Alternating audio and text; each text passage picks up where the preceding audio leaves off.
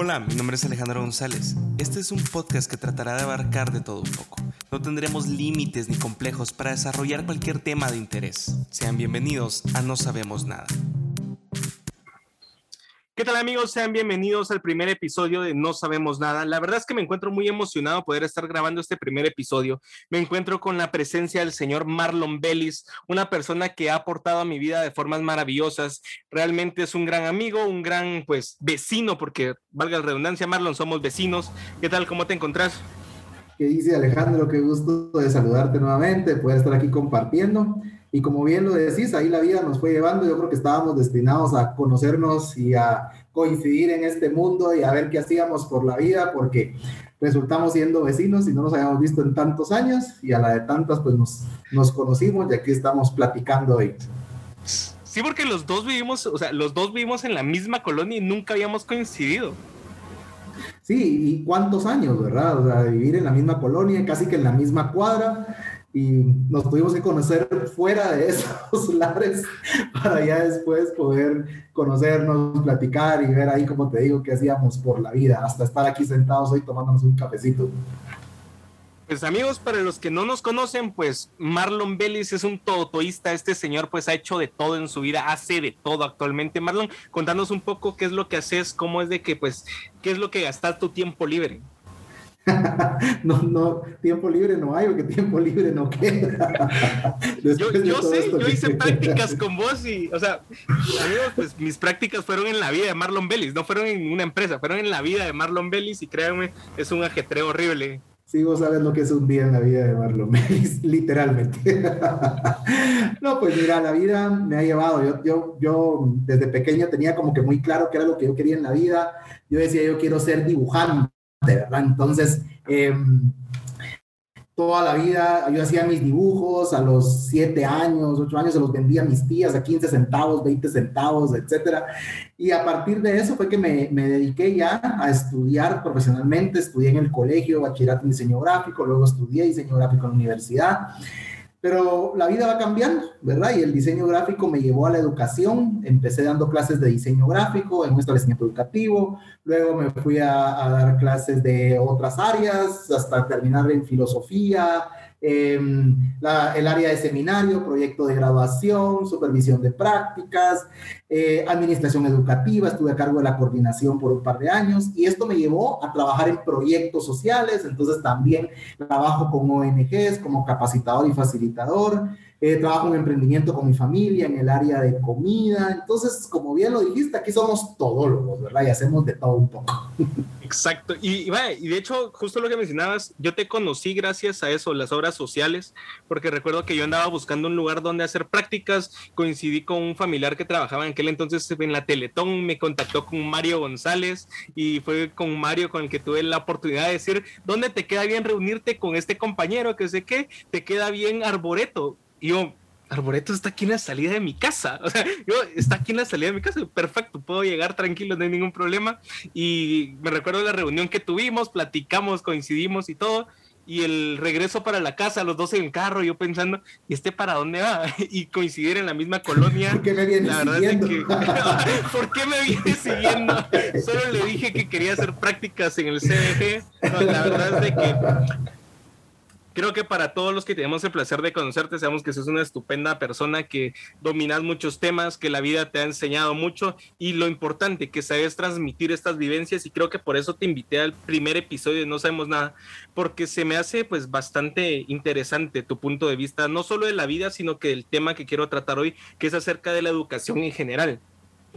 Eh, pues creo que toda la vida hemos tenido un acercamiento pues muy directo con lo que es la educación. Algunos pues no hemos tenido el placer de ejercer la docencia, pero hemos sido alumnos en algún punto de nuestras vidas y la verdad es de que quisiera saber cuál es tu opinión exacta acerca de la educación en general, o sea, qué es lo que opinas de la educación en general, no solo local como en Guatemala, sino a nivel general.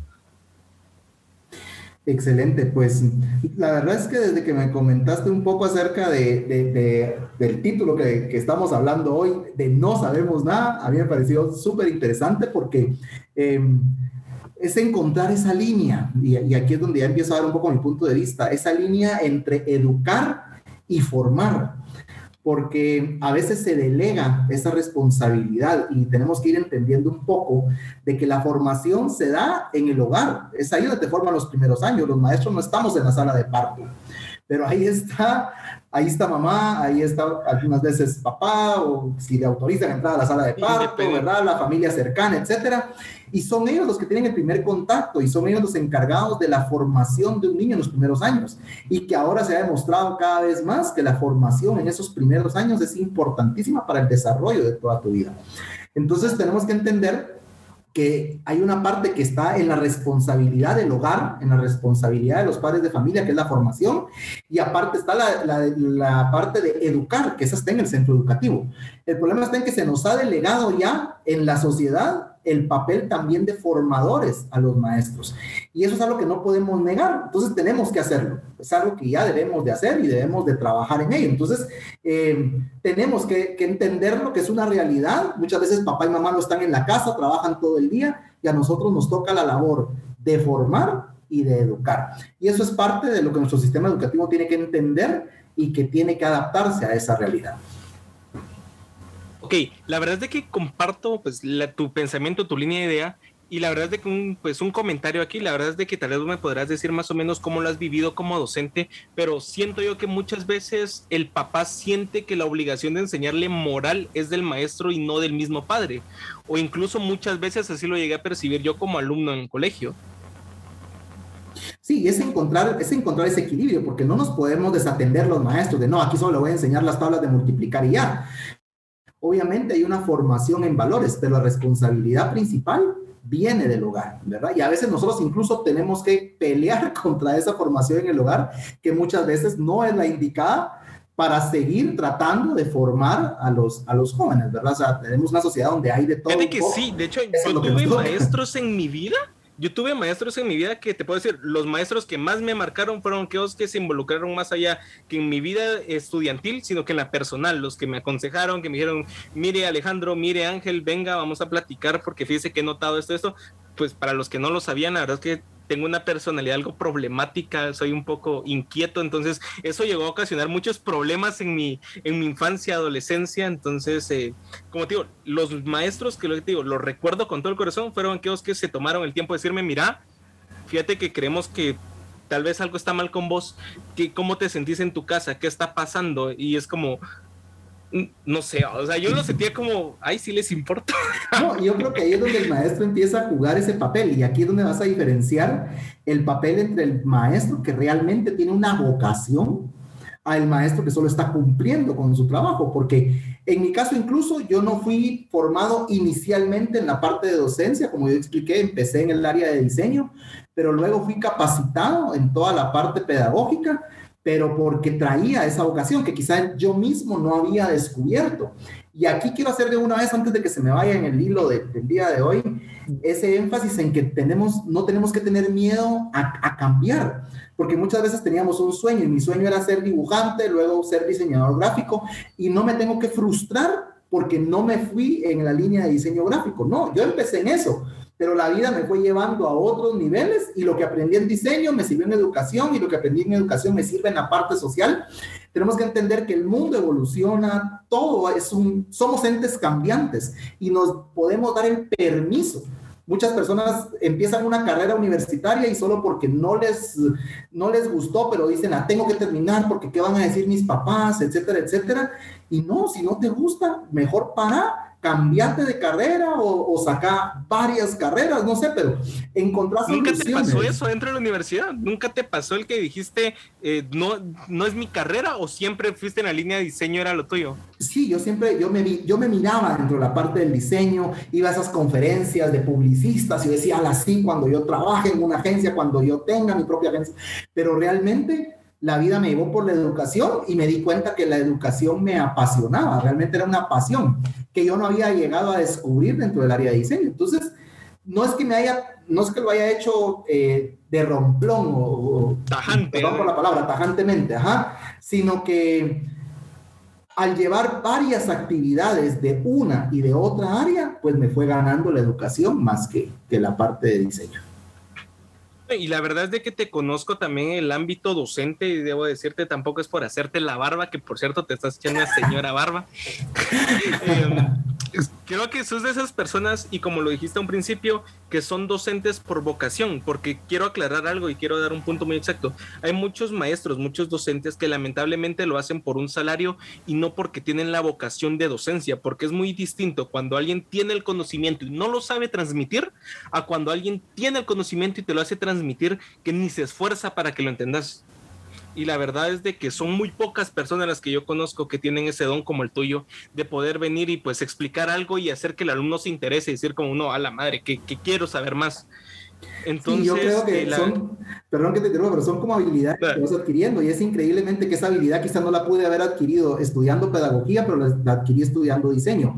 ¿Qué hace un dibujante, un diseñador? Abstraer, agarra la realidad y la abstrae en un logotipo, la simplifica. Y esa habilidad que desarrollas en diseño es la misma que yo agarro cuando veo y tomo un libro y digo, bueno, me toca enseñar hoy el tema de la Segunda Guerra Mundial, lo abstraigo, lo sintetizo y lo explico de una manera tan cómoda y fácil pero quizás fue una habilidad que adquirís no en pedagogía, sino la adquiriste en diseño. Y esas son habilidades que te tiene que ir mostrando el sistema educativo.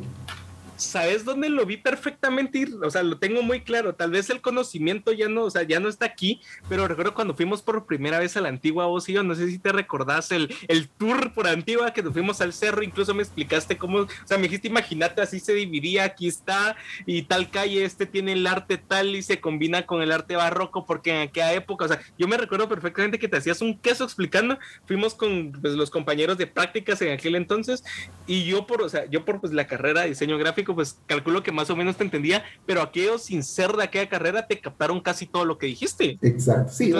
y, cuando transmitís con pasión, porque a mí el arte me apasiona, entonces creo que tiene que ver eso y eso es lo que tienen que ver los maestros, eh, los docentes, ver qué área es la que les apasiona y dedicarse a esa parte para poder transmitirlo con pasión, no solo transmitir el conocimiento, sino transmitirlo apasionadamente. Pero yo creo que es parte de ese equilibrio que tienen que ir encontrando los docentes esa empatía que deben de tener y, de, y reconocer, para retomar el punto, de que no solamente estamos para enseñar, sino también para formar, como decías, para que mostrar preocupación por ese estudiante y que él se sienta que realmente alguien está poniéndole atención, que es lo que necesita un estudiante, un niño, un adolescente, y es parte de ese sistema, porque ahí viene cantidad de temas eh, que, se, que ha caído ya en responsabilidad del sistema educativo poder transmitir, eh, que aunque son responsabilidad del hogar, pues nos toca a nosotros poder irlos tocando.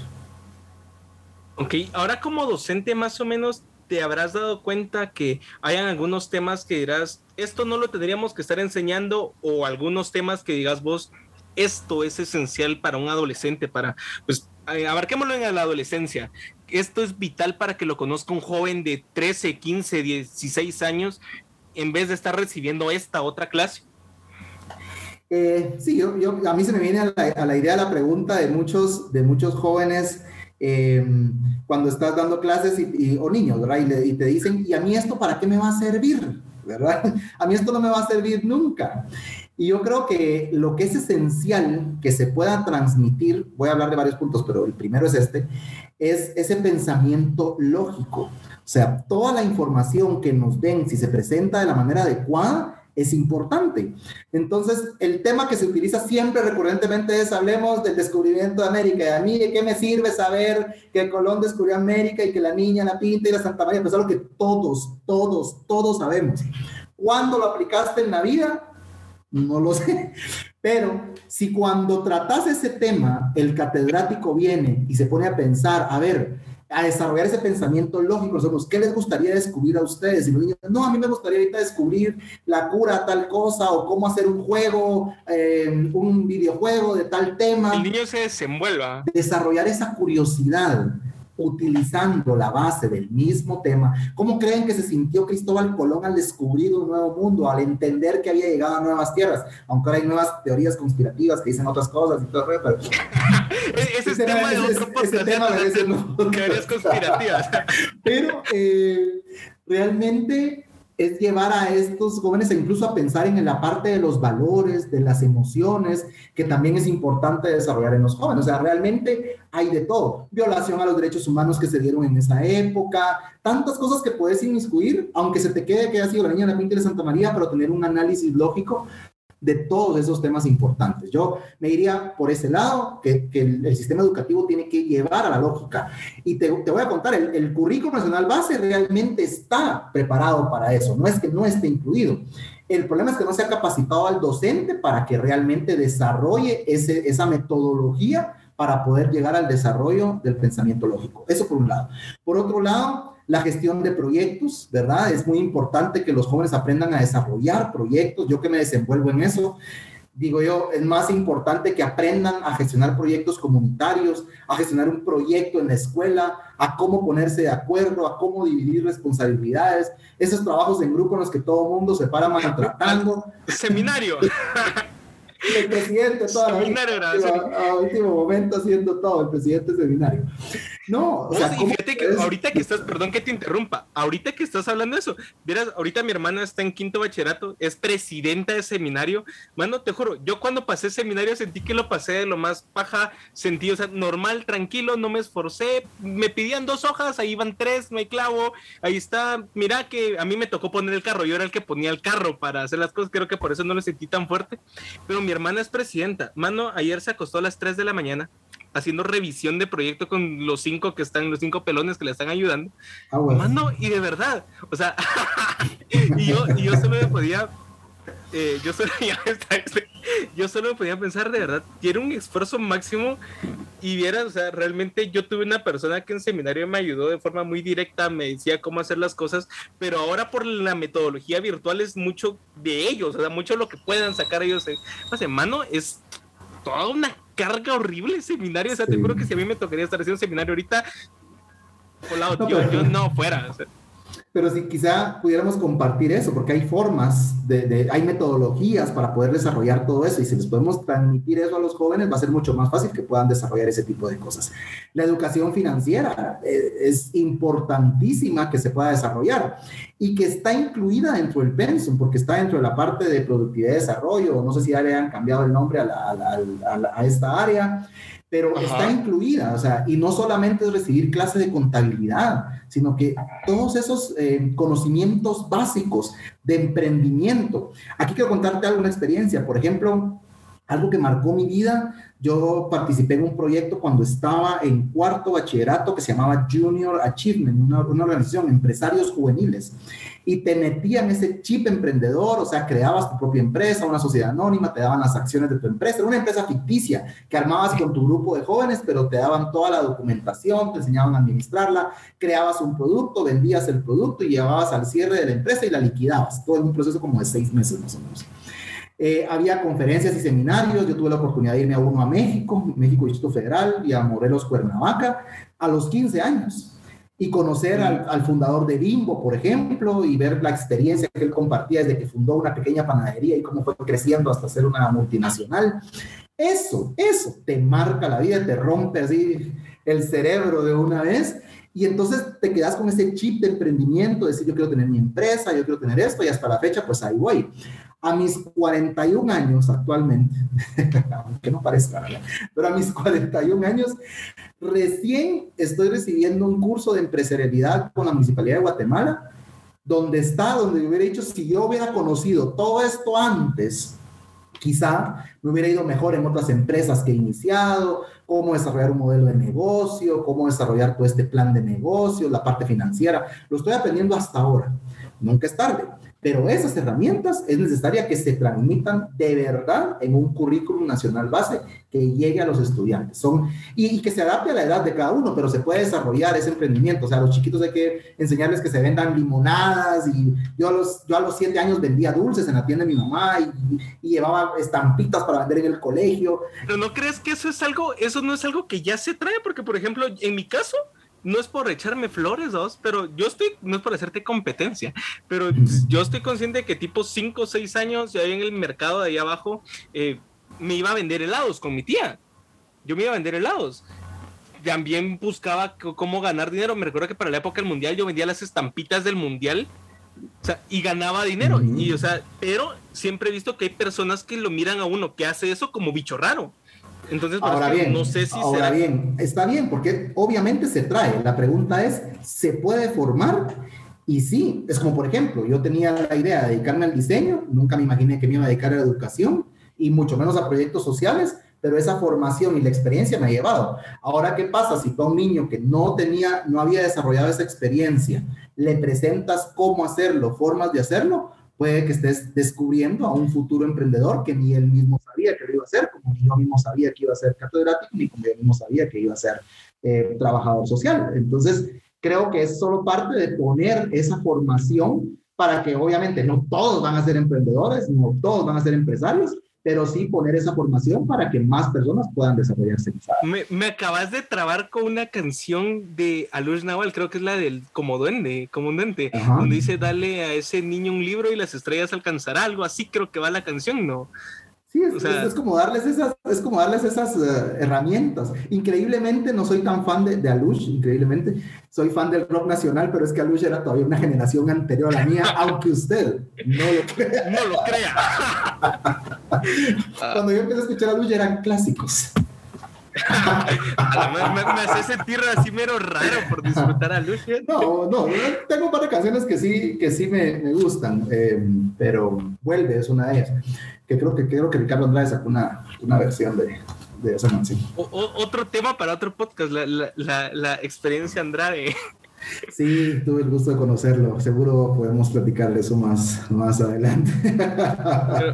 regresando al hilo de lo que estamos hablando de la educación, ponete, por ejemplo, en esto que mencionas de la educación financiera, yo ponete, eh, me dio un gran, perdón la palabra, sopetón cuando salí de, del colegio, cuando ya me empezaron, ya me empezaron a tocar pues mis trámites de adulto, o sea, yo salí del colegio a los 17 años y recuerdo muy bien de que para mí fue un golpe muy fuerte el ir a tramitar mi primer eh, boleto de ornato, o sea, ni siquiera yo sabía que existía pues, o sea, el boleto de ornato o por qué tenía que comprar uno, o sea, muchas cosas que yo no sabía y te apuesto que muchas personas de mi generación tampoco conocían, otro golpe también fue lo de las cuentas de banco, cómo gestionar el dinero cuando uno empieza a percibir un poco de dinero, porque vos venís de una etapa donde tus papás te dan el dinero, donde estás, pues, muy probable, pues en mi caso, pues, o sea, no era como que cada fin de semana me dieran dinero, pero yo administraba mi dinero, pues, conforme yo creía lo adecuado. Pero cuando ya percibís una suma, ponete cuatro mil quetzales, y estabas acostumbrado a recibir 150 semanales,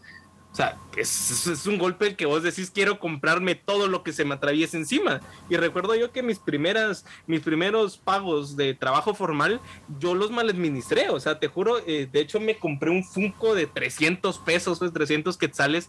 Cuando hoy lo miro, digo yo, realmente valía la pena gastarme 300 quetzales en esto. Entonces, creo muy, o sea, creo realmente que hay muchas cosas que pude haber aprendido en el colegio o tal vez era deber de mis papás explicarme, pero nunca nadie me lo explicó, nunca nadie vino a decirme, mira, eh, pues ahora existe una famosa regla del 70-30 que es ahorrar 70 y solo gastar el 30%, pero son cosas que yo tuve que ir aprendiendo, o sea, por mi propia cuenta, o sea, tuve que ir buscando libros, buscando podcasts, valga la redundancia, donde explicaban más o menos esto y pues yo tomaba lo positivo y lo aplicaba en mi vida. Sí, ahí me pasaste el libro porque cómo ahorrar el 70%, no tengo ni la menor idea de cómo lo lograría. No, te juro, yo tampoco, o sea, creo que viviendo en Guatemala es un poco, un poco complicado. fantástico el decir ahorrar el 70%. Sí, pero yo dije seguro se equivocó y es al revés. y ni así llegamos.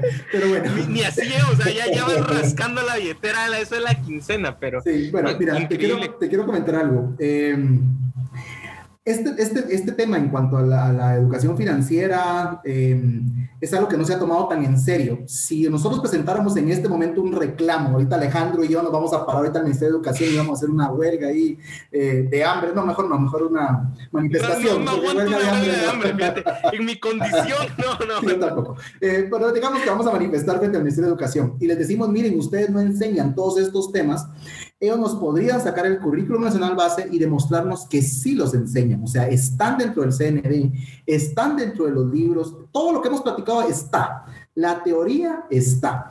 El problema está en que no se están transmitiendo de la forma adecuada. Entonces llega el maestro y dice, bueno, hagan un resumen sobre cómo, cómo los tipos de empresa, cuáles son los tipos de empresa, cómo formar empresas. Y haces tu resumen, lo entregas y cumpliste tu tarea. Pero saliste de ahí y no sabes cómo Nunca más volviste. Las cuentas de banco, todos esos trámites, eh, te, ponen a hacer un resumen o un cuadro sinóptico sobre todos los trámites que hay que hacer, boleto de ornato, el ISR, el IVA, para que sepas que es cada impuesto, pero nunca lo entendés de la manera práctica. Ahora, ¿por qué no lo entendés? Porque ni el mismo maestro entiende qué es el ISR, qué es esto, qué es el otro, porque no se da esa formación al docente en la parte práctica. Ahora bien, ¿qué soluciones pueden haber para este tipo de situaciones? Pues yo creo que hay que llevar a la parte práctica, desarrollar laboratorios, laboratorios de emprendimiento entre los centros educativos, que los mismos alumnos creen sus propios productos, así como esas ferias que hacen en la universidad, cuando los que estudian diseño gráfico o publicidad les toca toda la vida desarrollar un producto.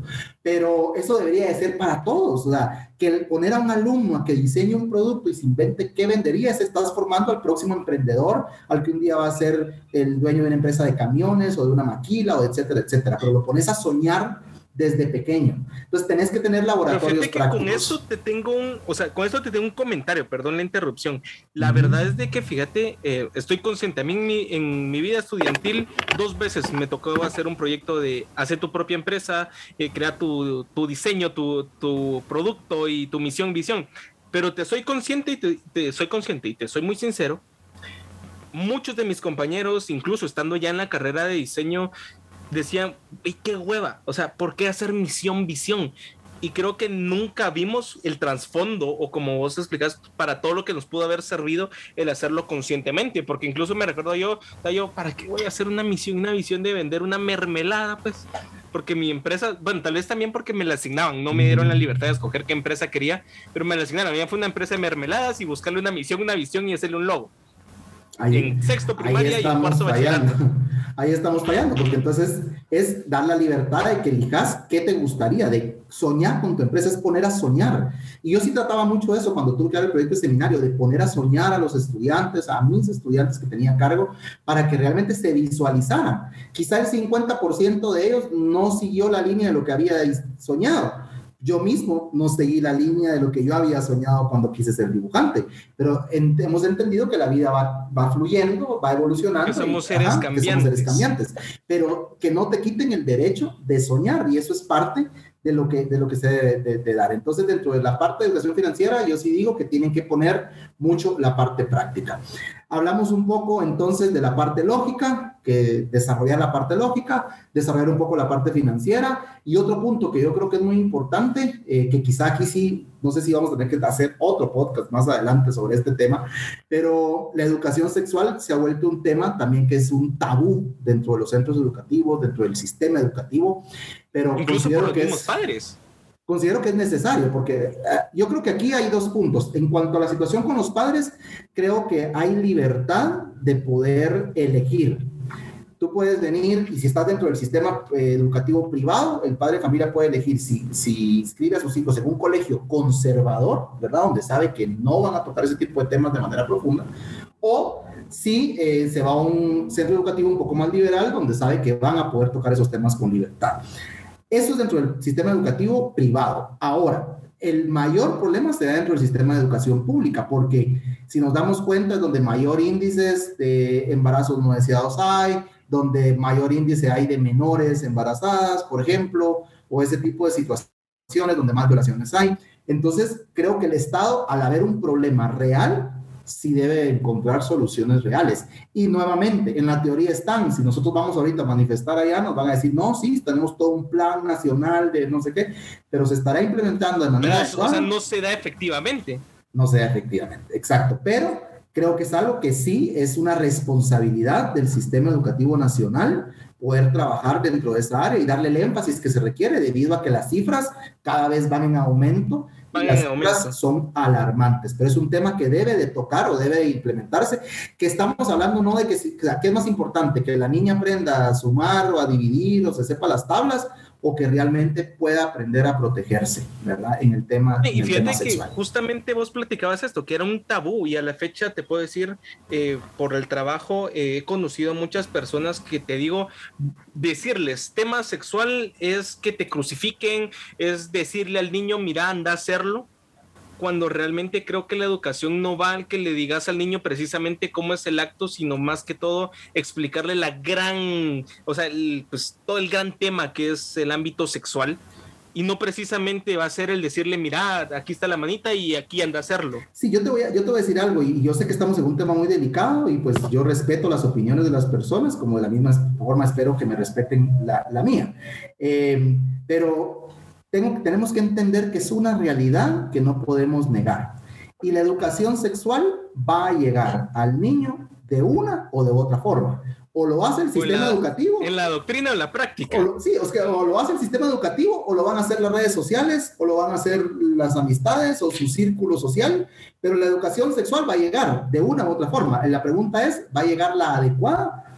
Pues ahí es donde Exacto. tiene que llegar, pero la educación sexual va a llegar, eso no lo podemos negar. Entonces, querer decir, no, es que si le decimos nosotros, vamos a despertar el... No, o sea, simplemente lo que no le vamos a decir nosotros se lo va a decir un amigo, un vecino, un amigo a través del teléfono. o él solito a través del internet. A través del internet. Sea, Ajá, la entonces, facilidad de la tecnología. La información va a llegar de una u otra forma. Lo mejor es que nosotros hagamos lo posible para que llegue la información adecuada. Y de hecho yo creo, y pues la verdad es de que es un pensamiento mío, como dijiste, espero que la gente pues respete mi forma de ver el asunto. Una persona que no adquiere o no tiene educación sexual a una temprana edad, ya en la etapa adulta tiene serios problemas, o sea, llegan a ser personas perturbadas. No sé qué opinas vos al respecto del tema, porque al menos yo sí lo tengo claro.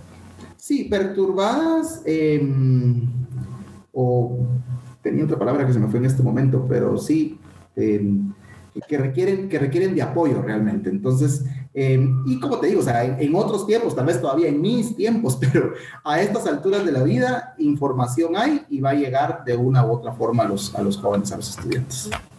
Y creo que esto nos lleva a otro tema de salud, que creo que podría ser la salud emocional. Un tema, pues, la verdad es de que creo que este va de la mano con la salud, pues, mental, que hoy a la fecha también sigue siendo la, este tipo de educación un tabú, porque muchas personas miran el hecho de ir a un psicólogo como te están diciendo que sos un loco, que sos un trastornado, que te van a mandar de una vez a, con una camisa de fuerza a un cuarto donde nadie te escuche. Y en lo personal, tío, o sea, yo en lo personal he ido a psicólogo, he tenido la oportunidad de poder expresarme y creo que son personas que están para ayudarte en la, no solo eh, como individuos, sino para lo que todos no miramos, que es el interior de uno. Y pero sí, miro latentemente que son personas que lo tachan de que, mira, es que si vas al psicólogo es que no estás loco, o mira, mano, deberías ir a terapia, o un psicólogo, no, mano, es que, ¿qué me estás diciendo? Soy, estoy un loco, ¿qué me quieres decir? Sí, yo creo que ahí eh, las redes sociales han ayudado un poco en esa parte a que no, a que no se vaya tachando, creo que ya se ha, se ha promovido, podríamos decir, esa cultura de que si necesitas ayuda la puedes buscar, creo que eso ha ayudado mucho, las redes sociales han ayudado mucho en la parte psicológica dentro de un, y, y, pues hace falta mucho, pero al menos ya es un, ya es un paso. Eh, donde ya puedes reconocer, necesito ayuda y la, voy a, y la voy a buscar, ¿verdad? Entonces creo que se ha vuelto un poco más común, antes era también un tema tabú, es decir, él está yendo al psicólogo, seguro está loco, tiene un problema, etcétera. En cambio ahora creo que ya todos podemos reconocer que somos seres humanos y que necesitamos también como un médico que nos mire la parte física, también estamos un médico que nos mire la parte emocional, ¿verdad? La parte mental. Ahora, dentro de los centros educativos, pues también, nuevamente, si nos vamos a manifestar, nos van a decir, no, sí, sí, todo está bien aquí. Lo primero que te van a decir es, aquí contamos con un departamento de orientación, ¿verdad? Y ahí está la psicóloga o el, orientador y, ya, ¿verdad? Entonces el colegio o la escuela está cumpliendo con su función.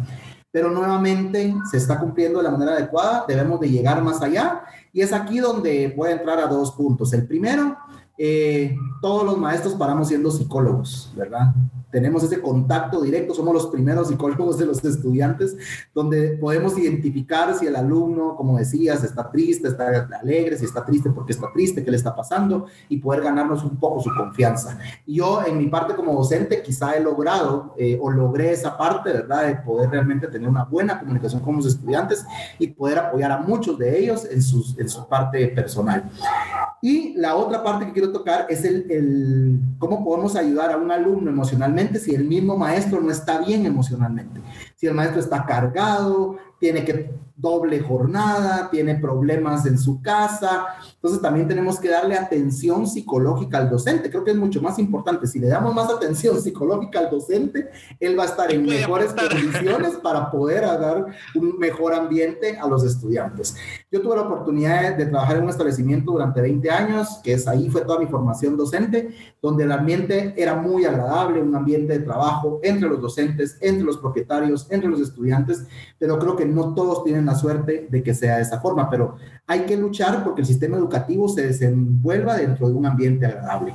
Y con los jóvenes, pues hay que llegar a esa estabilidad, tratar de buscar esa estabilidad emocional, también buscando la negociación con ellos, ¿verdad? Con los estudiantes, con las niñas, con los niños, de qué necesitas, qué querés. Entonces, ¿estás consciente de que cometiste un error? Bueno, entonces hay una consecuencia. ¿Qué consecuencia crees que debería? O sea, que el mismo joven vaya diciendo reconociendo que cometió reconociendo sus manos pero con esto por ejemplo en mi caso te lo puedo decir en mi etapa de adolescente y más que todo en colegio te puedo decir creo que uno se cree autosuficiente uno de verdad eh, creo que ya me encuentro en la etapa de mi vida donde digo es que uno cuando está en la adolescencia se cree que yo todas me las puedo pero, o sea, yo me recuerdo perfectamente un problema que tuve en colegio, que fue el que yo quebrara una, una puerta de vidrio del colegio.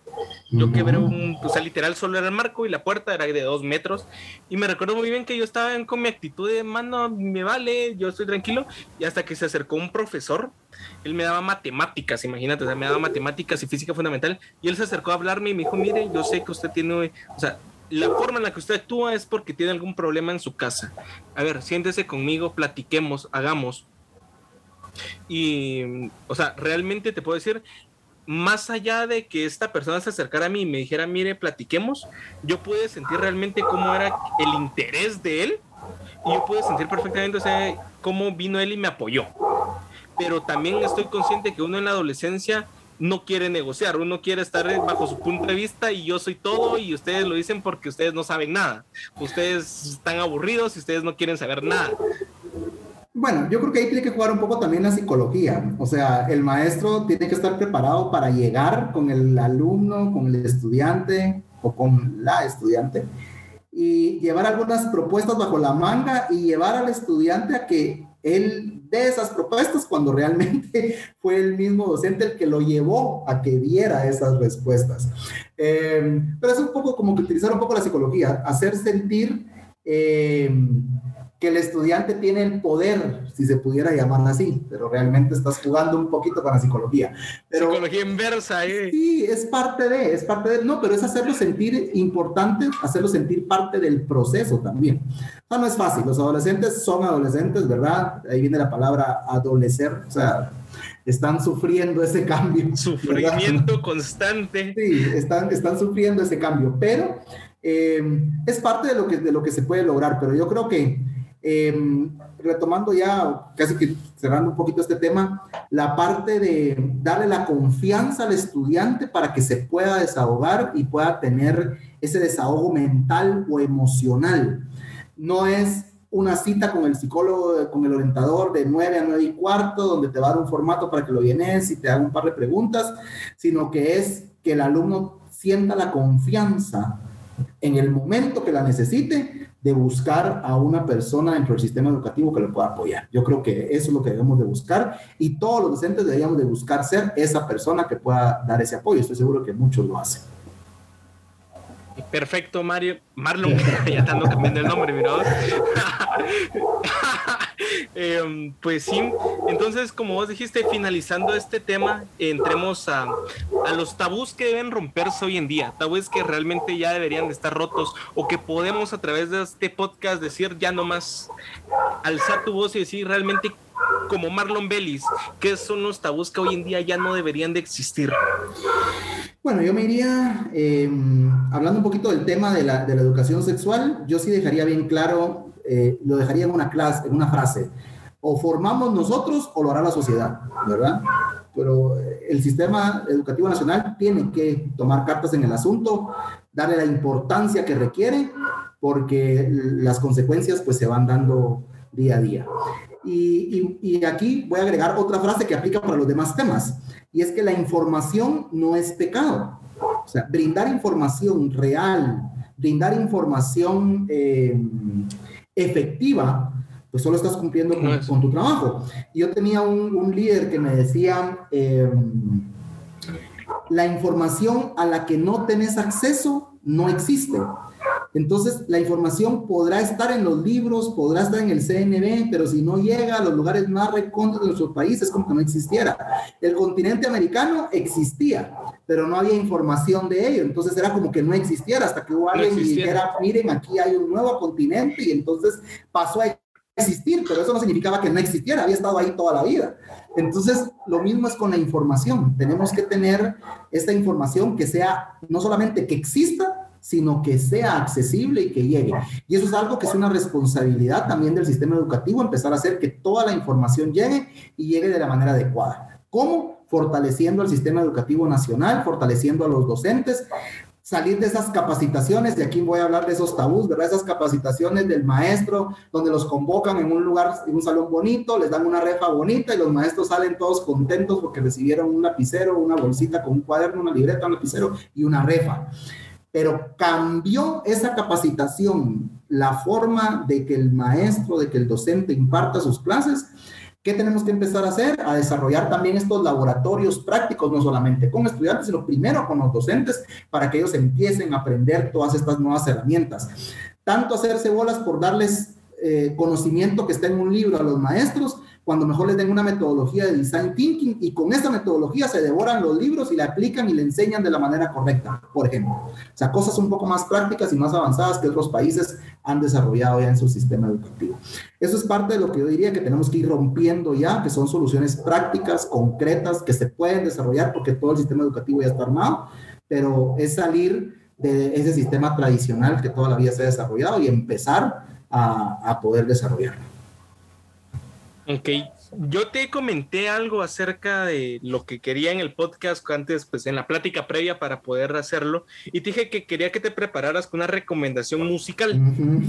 La verdad es de que es, e, es, una, pues, quiero dejarles a las personas que pues nos están haciendo el favor de escucharnos, pues un poquito lo que somos nosotros. Yo tengo una ideología que es lo que escuchamos, somos. Entonces, quiero que le dejes a los que nos están escuchando una o varias recomendaciones musicales para que pues ellos puedan tener un poquito de voz en un sentido musical. Ok. Conociéndome, ¿de quién crees que voy a, voy a decir una canción? Eh, es que, es que conociéndote te puedo decir, o sea, tenemos gustos muy similares y realmente quiero que haya una Ricardo Andrade. quiero que haya una. Si no, y 100% sé que estar Joaquín Sabina. O sea, el señor Joaquín Sabina tiene que estar ahí. Fijo, fijo me conoces. Em, sí, soy, soy sabinero de corazón y, y pues sí, mi primera recomendación eh, es una canción de Joaquín Sabina em, que se llama Y sin embargo te quiero. Si la buscan en YouTube, yo creo que busquen esta específicamente. Se llama Y sin embargo te quiero, diagonal y sin embargo. Es de Joaquín Sabina y Mara Barros es un video en vivo que se subió en 2015, que es una verdadera obra de arte por tres motivos. Uno, la voz de Mara Barros, que es... Uh, una, es, es, es, inexplicable. Es es, exceso. Segundo, pues obviamente la presencia, la voz y la canción del maestro. Y tercero, al final, la interacción del público durante la canción. La canción dura 10 minutos. Si la gustan escuchar completa, sería excelente para que disfruten esos tres elementos. Pero si no, les recomiendo que escuchen por lo menos los primeros tres minutos para degustar la voz de Mara Barros, porque es impresionante. Es un éxtasis al paladar. Tienen que escuchar, tienen que escuchar. Eh, y ah, aprovecho para recomendar también una canción de Fito Páez. También me gusta mucho la música de Fito Páez una canción que se llama eh, Al lado del camino. Y les voy a decir por qué. Solo es, es un poema de canción. Si ustedes escuchan estas frases, me gusta estar al lado del camino, fumando el humo mientras todo pasa. Me gusta abrir los ojos y estar vivo, tener que vérmelas con la resaca. Entonces navegar se hace preciso, en barcos que se estrellan en la nada. Vivir atormentado de sentido, creo que esta es la parte más pesada.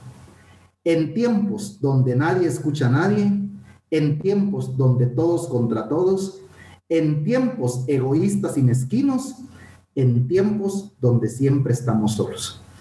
Una canción que fue escrita hace tantos años y hoy más que nunca toma vigencia en esta pandemia, en esta situación que estamos viviendo a nivel eh, mundial. Y esto es solo el inicio de la canción, pero es un poema hecho canción. Entonces, yo, los invito, eh. yo los invito a que de verdad la escuchen completa al lado del camino de Fito Páez. También es una obra de arte, él y su piano. Acaba de ser nominado al Grammy por su último disco, que también recomiendo el, el último disco de, de, de Fito Páez. Eh, hay algo del espacio, se llama, se me fue el nombre ahorita del, del, disco, pero lo pueden buscar ahí. Y por último, eh, con un bonus track, quiero terminar con una reflexión musical. No sé si, si estoy pecando en este momento y perdónenme los que me van a escuchar, eh, porque sé que eh, nuestro compatriota Ricardo Arjona tiene muchos detractores. Sin embargo, eh, he de decir que el último disco, eh, el disco blanco de Ricardo Arjona, para mí es otro nivel. Yo no soy fan de Arjona, la verdad. O sea, yo sí, me yo, gusta yo la sí. música de Arjona, pero no soy fan de él. Eh, sin embargo, ese último disco es otro nivel. O sea, Arjona llegó a, a, otro nivel en todo sentido, a nivel composición, a nivel musical, a nivel producción. Ese disco es impresionante. Entonces, eh, mi recomendación no va para los, los que son fan de Arjona como, como vos, porque, pues, porque me estás diciendo y me recordaba a lo lejos que sí, pero va para los que no, para que se den una oportunidad y lo escuchen. Quítense un poco el, el, vendaje o lo que el Internet les ha enseñado sobre la música de Ricardo Arjona y escuchen ese último disco, que aunque tiren a la basura todo lo demás, pero con que escuchen este último disco de Arjona, creo que podrían encontrar algo bueno. Hay frases únicas. Hay frases no, únicas. Incluso este 10 de abril, este sábado, hay un concierto de Ricardo Arjona gratis en Canal 7 para quien pueda escucharlo. Eh, por cierto, sí. este podcast sale mañana. O sea, sí. sale y, cabe mencionar que, y cabe mencionar que uno de sus patrocinadores. sí, no, tengo la fe, tengo la fe que vamos a ser patrocinadores. Tengo la fe que vamos a ser patrocinadores. no, pero ahora sí, hablando de patrocinadores, yo sé perfectamente que tenés un emprendimiento y pues parte también de, participar en el podcast, Marlon. Déjanos tus redes sociales y pues también el dato de pues eh, la cocina de Don Alfredo, ¿es, no? Sí, eh, pues ahí tenemos varias. Primero me pueden encontrar en mis redes sociales como Marlon Bellis, así estoy en Facebook y en Instagram. Eh, en, Instagram estoy como marlon.bellis.12, en Facebook como Marlon Bellis. Eh, quiero aprovechar también para que nos puedan, invitarlos a que nos puedan seguir en las redes sociales de Make Things Happen, que es un proyecto que desarrollamos de, del área social, ¿verdad? Donde reclutamos voluntarios para hacer obras sociales. Estamos desarrollando actualmente un proyecto de voluntariado cultural, ¿verdad? Y aparte una vez para un podcast de ese tema. Ok. Creo super. que es necesario que, que, que, conozcamos más acerca del voluntariado, porque hoy me topé con una persona que me dijo, no sabía que en Guatemala había voluntariado. Uf, y me topé con una persona que me dijo, ¿a poco hay voluntariado en Guatemala? Y yo, no, Déjame sí, te hay, toda una estructura. También tengo el gusto de trabajar con el Centro de Voluntariado Guatemalteco. Ahí pueden seguir las redes también del CBG. Y porque fue por lo que te conocí, porque empezaste, hiciste tus prácticas para el Centro de Voluntariado Guatemalteco y ahí empezó toda esta, esta historia. Y por último, eh, eh, estamos por lanzar a finales de abril y, o principios de mayo ya el emprendimiento de Delicias Don Alfredo con el tema de asados. Vamos a empezar a ofrecer ya los combos de costillitas, de costillitas en barbacoa, un pollito ahí Uy. ahumado, ¿verdad? Eh, con, a, con, adobo especial de la casa y ya estamos Pero armando todo el paquete. Hasta agua de seguirse la boca. De verdad, he probado la cocina de tu papá y debo decirte, o sea, como digo, no es por hacerte la barba ni a tu papá, pero es una de las mejores cocinas que he probado. O sea, realmente la vez que me dijiste vos, mira, va a venir el canche y vamos a tomar vinito y es que hay un poquito de costillita, pues yo me imaginé algo normal, algo tranqui. Nunca me llegué a imaginar una cocina de alta calidad como la que maneja tu papá, o sea. Pues ya, ya vamos a sacar esa, esa cocina de alta calidad al público, entonces eh, público. estén esperando noticias por ahí. Pero si nos siguen en mis redes sociales, ahí vamos la a estar pizza, anunciando. La pizza, esa pizza tiene que conocerla al mundo. También, también va a llegar la pizza. Muy bien, Marlon, de verdad, muchísimas gracias por pues haberme acompañado en esta pues, primer, primer episodio, la verdad, lo que espero que sea una gran travesía. Contigo estaba bastante nervioso ahorita desarrollando este, este primer tema, pero la verdad, muchísimas gracias por ser la primera persona que pues me dio su confianza para poder acompañarme en este primer episodio. Muy agradecido con tu persona. Y pues nada más, eh, dejarles mis redes sociales, sale.gj en Instagram. Pronto tendremos una página, una fanpage de este podcast en Facebook e Instagram. Yo les estaré pasando la información de eso a ustedes. Y amigos, muchísimas gracias por haber sintonizado el primer episodio de No Sabemos Nada. y muchísimas gracias.